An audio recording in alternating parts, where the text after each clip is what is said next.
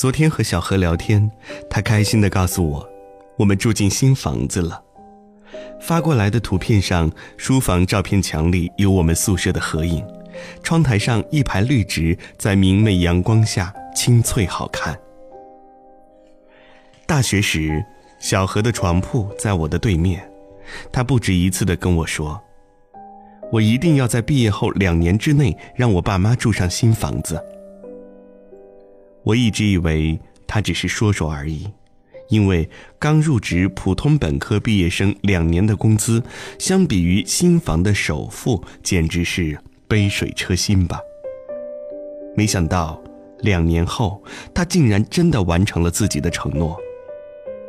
小何的父亲在他初中时得了脑梗，瘫痪在床，花了很多钱治疗。他母亲没有工作，原本便是低保户的家庭更是雪上加霜。家庭突遭变故后，他一个星期没上学，回去之后才知道，班主任召集全班同学给他捐了款。正好第二天开家长会。小何上台发言，说了很多个谢谢，然后把那些钱全都退了回去。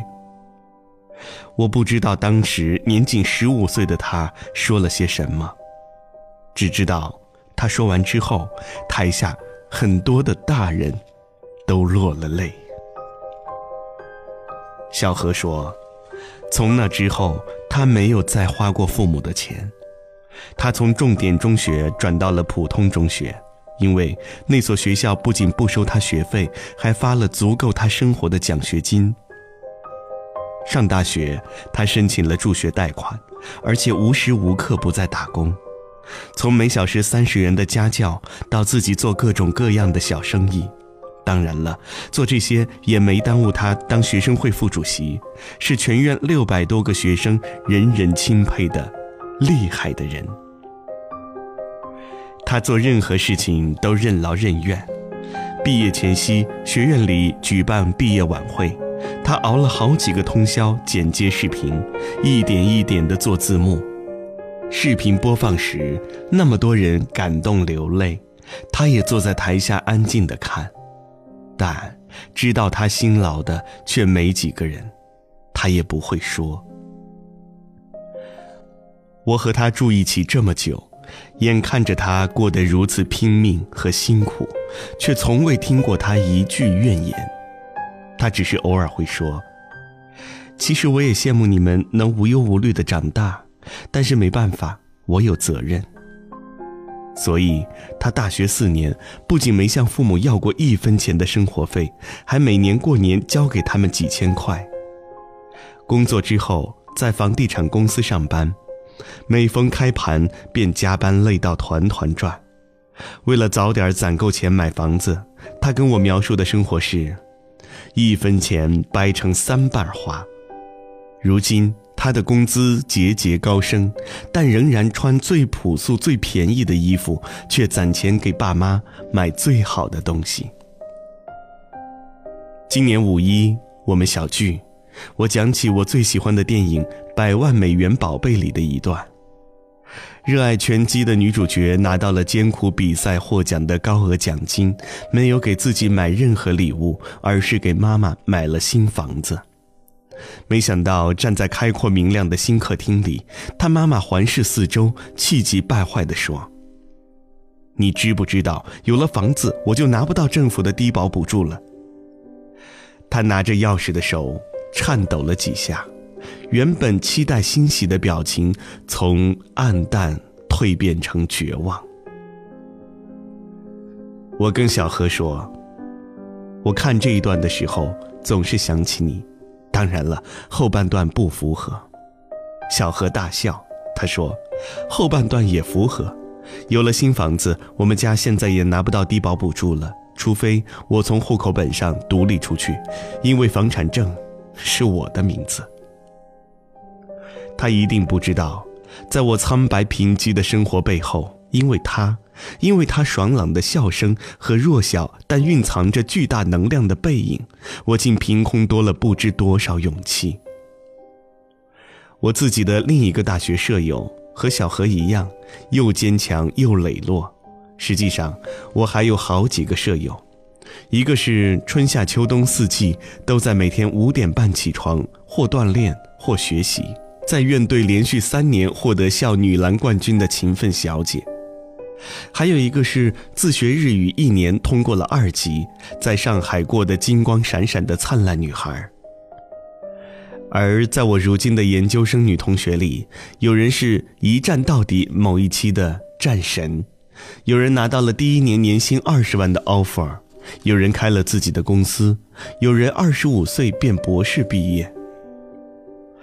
没有名校的光环，没有倾城的容貌，也没有可以只手遮天的父亲，他们在自己选择的道路上踽踽独行。一步一步前往那个最想去的终点，在如此芸芸众生中，他们都是那么普通的人，但却用尽全力活出了最好的自己。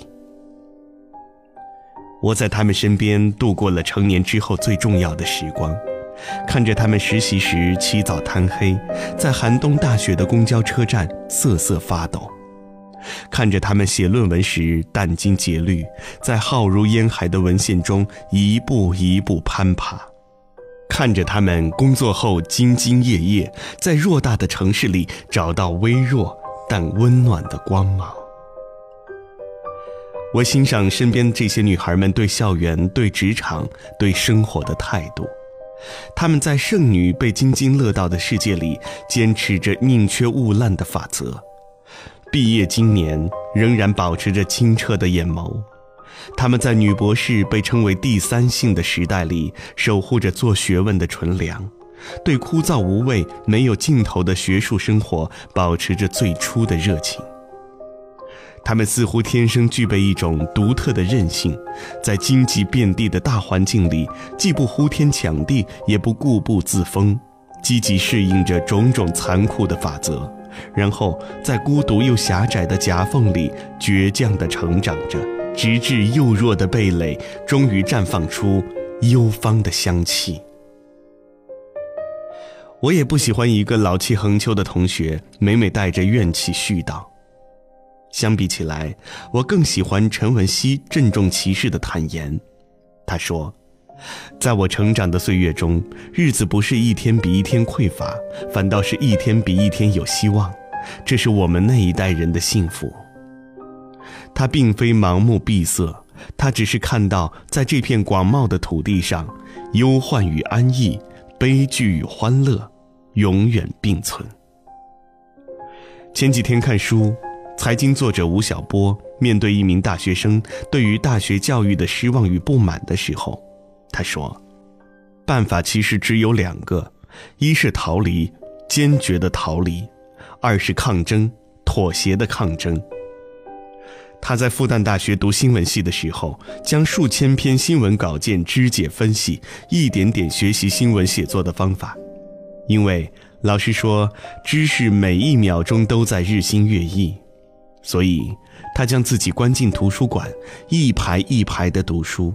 从一楼读到二楼，再从二楼读到三楼，最后读到真本库。如今，他说：“当我走上社会，成为一名职业记者的时候，我一点也不抱怨我所接受的大学教育。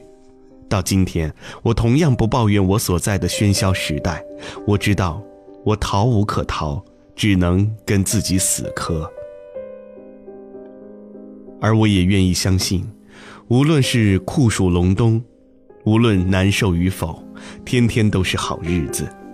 在我们至短至暂的生命里，希望并非聊胜于无的东西，它是所有生活的庸扰日常。改用廖一梅在《恋爱的犀牛》中的一段话：它是温暖的手套，冰冷的啤酒，带着阳光气息的衬衫。它支撑着我们日复一日的梦想，让如此平凡甚至平庸的我们升到朴素生活的上空，飞向一种更辉煌和壮丽的人生。既然逃无可逃，就一起死磕到底吧。我想，总会有一条路能带我们走向最想去的地方。穿过人潮汹涌，灯火阑珊，没有想过回头。一段又一段走不完的旅程，什么时候能走完？哦，我的梦代表什么？又是什么让我们不安？That's just life，寻找梦里的未来。That's just life，笑对现实的无奈。不能后退的时候，不再彷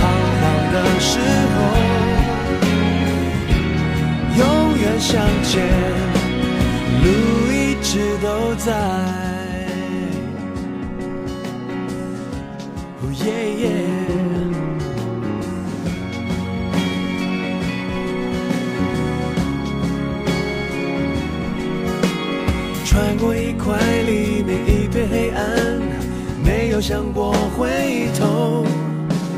一段又一段走不完的旅程，什么时候能习惯？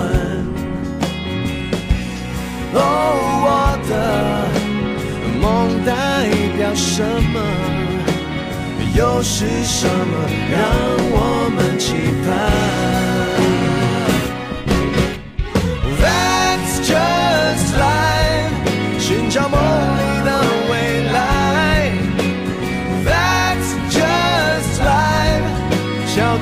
是的无奈，不能后退的时候，不再彷徨的时候，永远向前，路一直都在。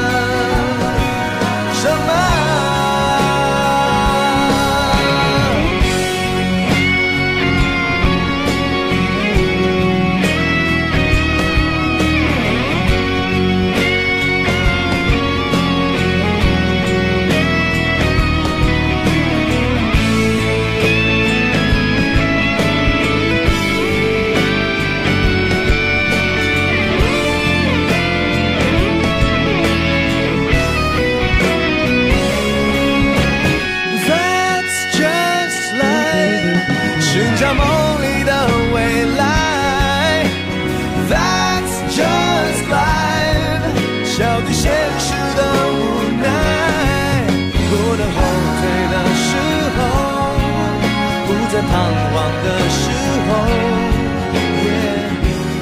永远向前，路一直都在。